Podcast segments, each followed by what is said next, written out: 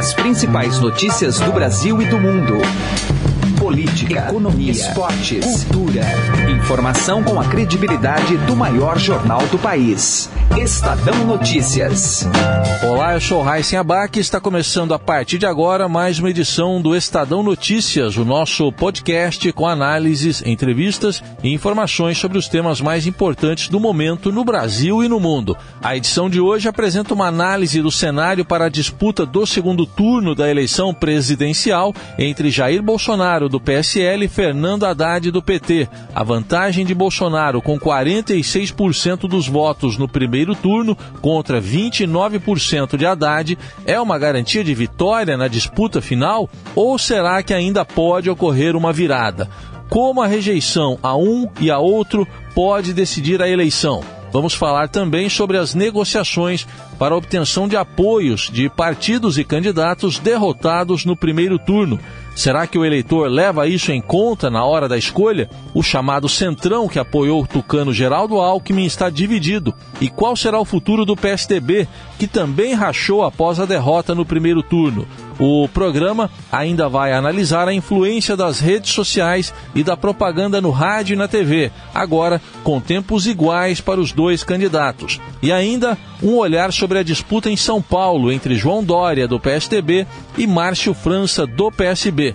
Vamos acompanhar as avaliações dos cientistas políticos Maurício Fronzalha e Marco Aurélio Nogueira. E você pode ouvir e assinar o Estadão Notícias tanto no iTunes quanto em aplicativo para o Android. E também pode seguir nas plataformas de streaming Deezer e Spotify. Em ambas, basta procurar pelo nome do programa no campo de buscas e passar a acompanhar todas as nossas publicações. Ouça e participe. Direto ao assunto, com José Neumann e Pinto.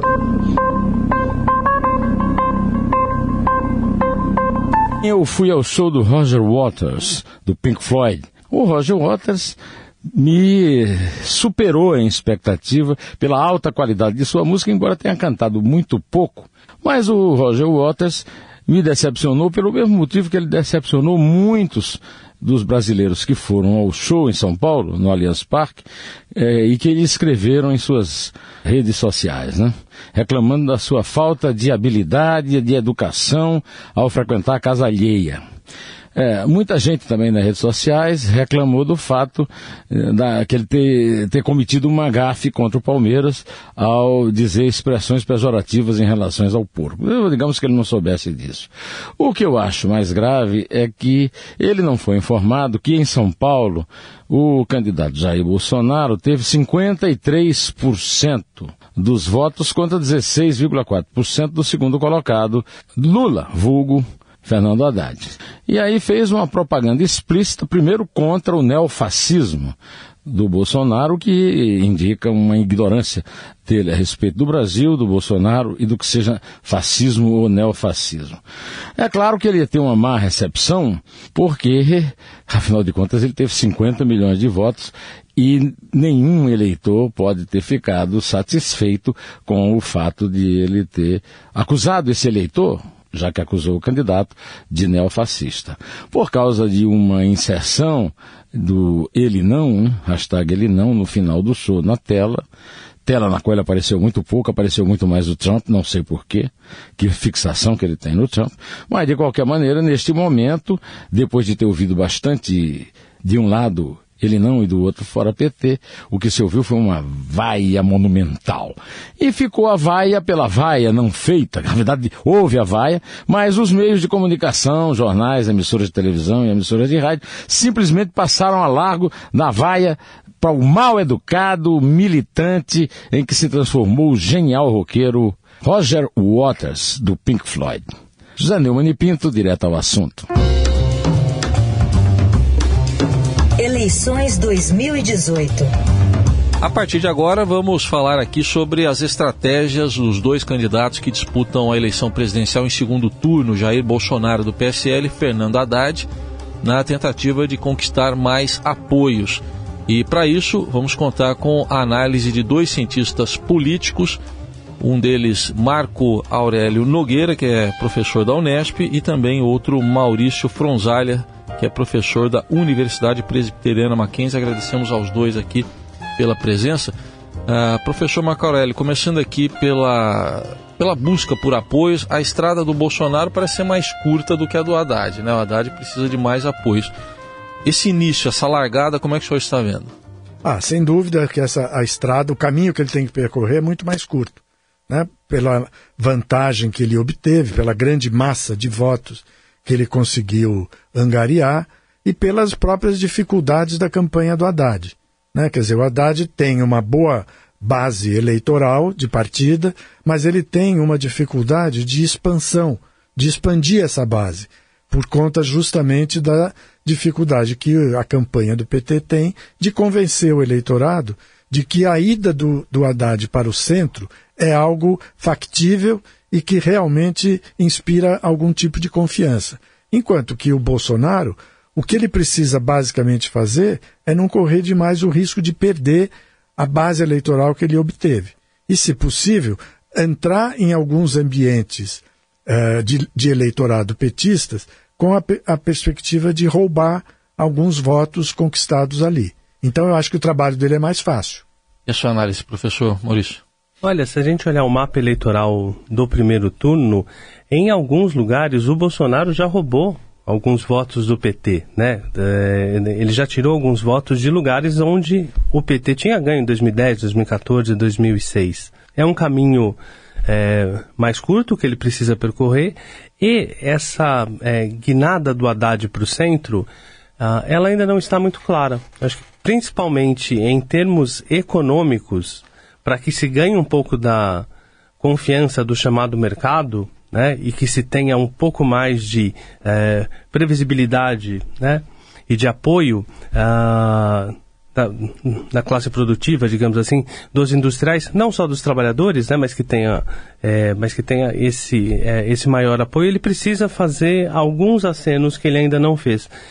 Ele é muito próximo do Marcos Lisboa e durante muito tempo se questionou ali ou se colocou se ele poderia anunciar o Marcos Lisboa como um consultor econômico, digamos assim, mas ele está numa situação que é uma encruzilhada, porque ao mesmo tempo em que ele necessita ir para o centro, se ele for para o centro, ele, ele corre o risco de perder, é, de perder apoio de uma boa parte da militância, né, que é muito fechada com esse programa econômico que foi apresentado pelo Partido dos Trabalhadores. É, professor Marco Aurélio, é, a gente pegar aqui o programa de governo da Haddad, quer dizer, o professor Fronzale já destacou aqui, mas ele está fazendo algumas concessões, adaptações. É, o senhor acha que isso pode ser viável para, do ponto de vista dele, atrair mais apoios?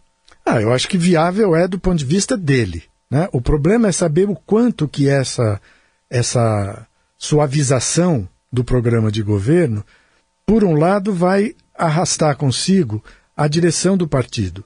Porque o, Haddad tem que ganhar uma batalha dentro do PT. Né? porque senão ele fica amarrado e não consegue levar essa mensagem para a, as várias ramificações que o partido tem na sociedade. É, é uma coisa, por exemplo, que diferencia muito a campanha dele da campanha do Bolsonaro. O Bolsonaro não tem nenhum problema interno para ser resolvido, a não ser, eventualmente, pedir para o, o, o vice-presidente dele, o general Mourão, falar menos né? que é uma coisa muito mais fácil do que você controlar uma estrutura partidária que eventualmente não aceite a sua suavização. Né? Então eu acho que é viável do ponto de vista do Haddad, porque ele está confortável nessa posição, porque é um pouco a trajetória pessoal dele. Né? Mas não é a trajetória do PT. E ele vai ter que fazer esse ajuste para poder continuar falando como para o povo petista de uma maneira geral. Senhor Maurício, se a gente pegar o centrão, aquele. Hum, aquele não sei se chega a ser um bloco, que não é um bloco formal né, na Câmara, mas é um, é um juntamento aí de partidos que tem o PP e o PR, o P, esses dois divididos, tem o DEM e o PRB, que já declararam apoio ao Bolsonaro, e o Solidariedade, que tem uma base forte, tem, porque tem a força sindical sob seu comando, podemos dizer assim, foi para o Haddad. Uh, como é que chove essa distribuição do, do, do chamado centrão? Aqui também é preciso considerar o que o eleitor segue a partir do que se resolve na cúpula do partido.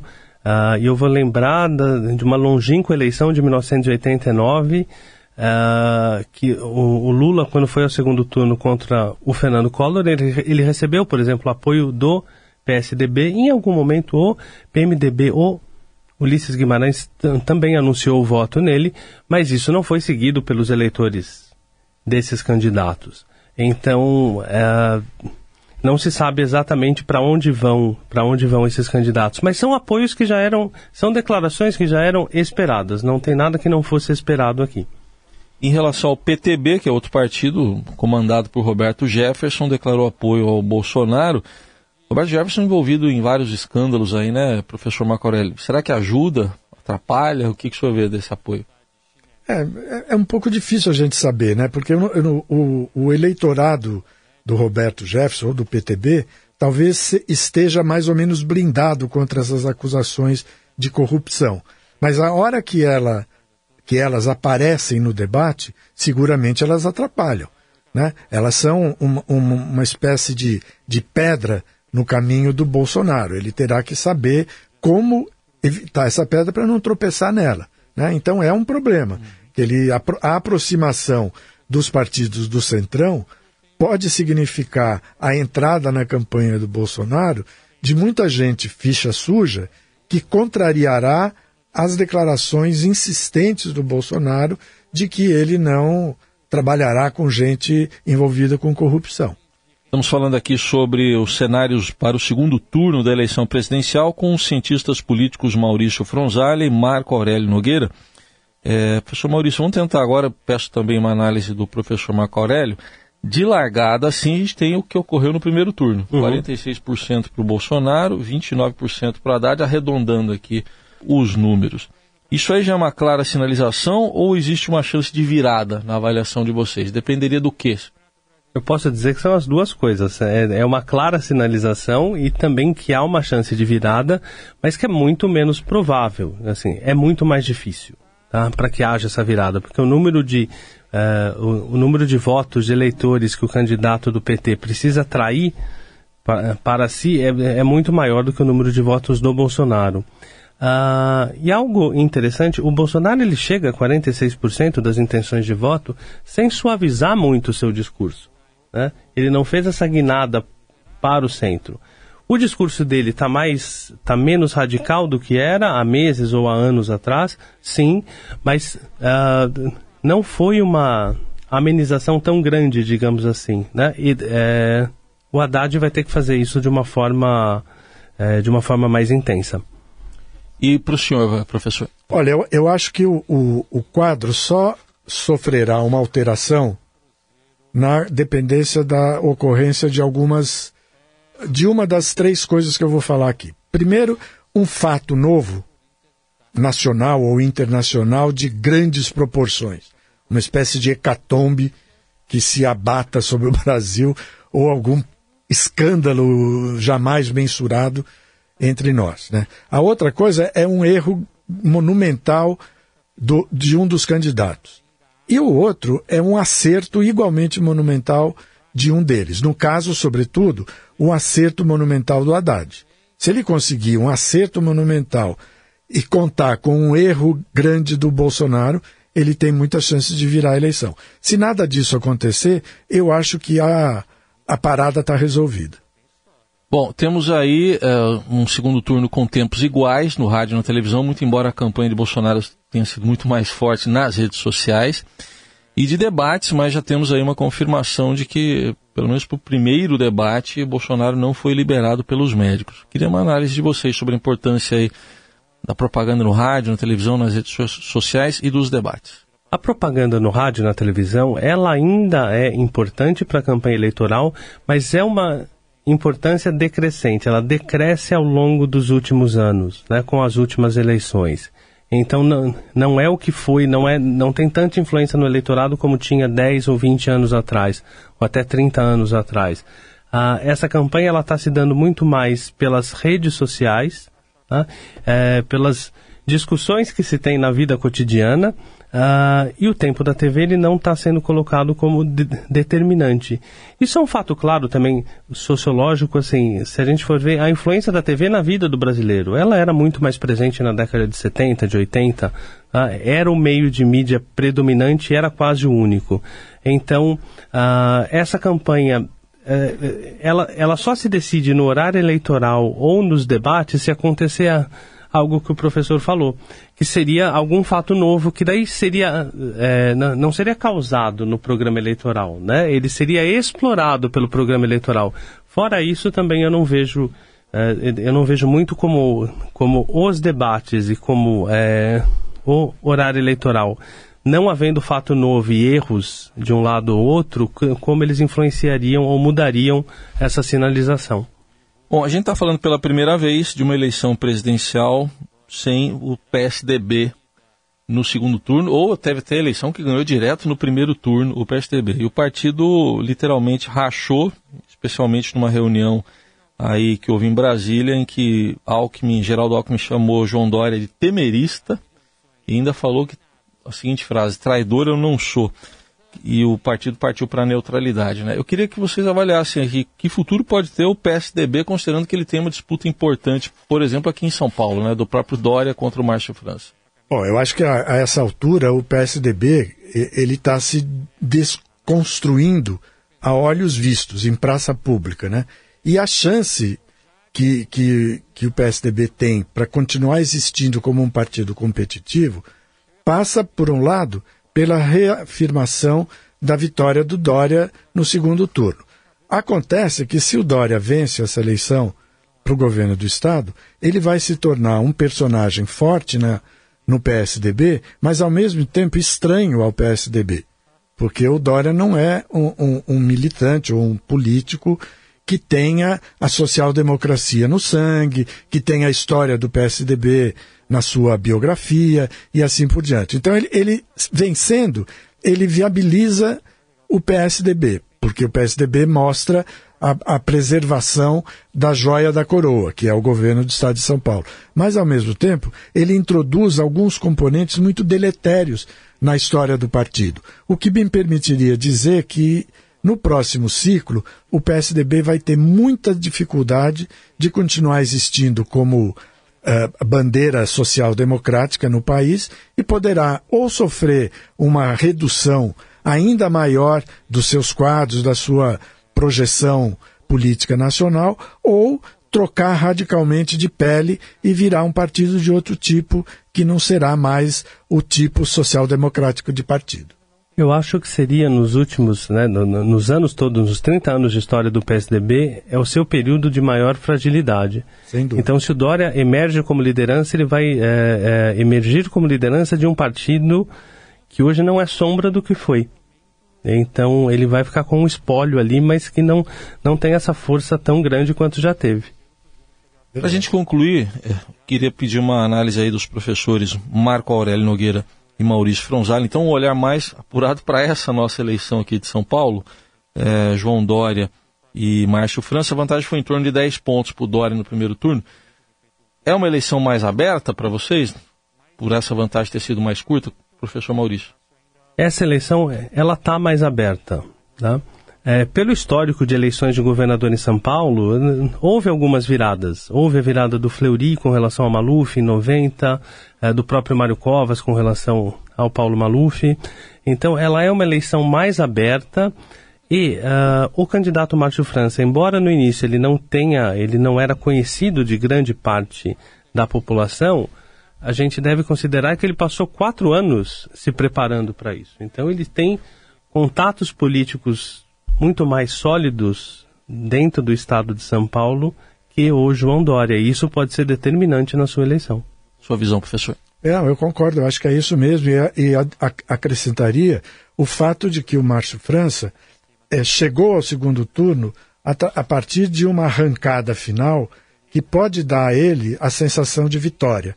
Quer dizer, pode dar, não. Foi uma vitória pessoal dele ter conseguido furar todas as barreiras que estavam ali e que o colocava numa posição bem abaixo da, da do Paulo Scaff. E ele ultrapassou, chegou e brandindo algumas alguns recursos que são interessantes na política, como o recurso da lealdade e, por outro lado, o controle da máquina governamental em São Paulo, a que ele tem acesso pelo fato de ser governador no cargo. Já o Dória não tem essa, nenhuma dessas facilidades, ele não tem uma máquina a serviço dele e não tem a lealdade como uma característica típica.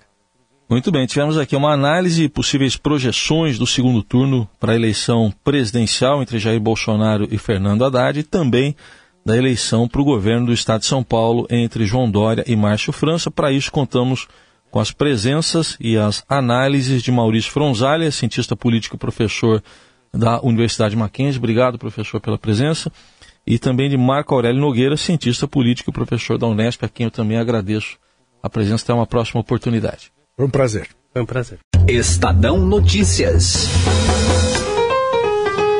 Há 72 anos, a PUC São Paulo faz do ensino de excelência um bem social. A pós-graduação da PUC São Paulo, além de ser referência internacional, é uma das que mais formam mestres e doutores no Brasil. Seja PUC. Processo seletivo, mestrado e doutorado. Inscrições até 26 de outubro pelo site pucsp.br. Estudar na PUC São Paulo não é algo que faz parte de um momento da nossa vida, faz parte da nossa história. Estadão Notícias. O Estadão Notícias desta quinta-feira vai ficando por aqui. Contou com a apresentação minha, Raíssen Abac, e produção de Diego Carvalho. O diretor de jornalismo do Grupo Estado é João Fábio Caminoto. De segunda a sexta-feira, uma nova edição deste podcast é publicada. Saiba mais no blog Estadão Podcasts. Estamos presentes também na Deezer. Procure este e outros podcasts do Estadão por lá e mande o seu comentário e sugestão para o e-mail podcast@estadão.com. Um abraço, uma ótima quinta-feira para você e até mais. Estadão Notícias.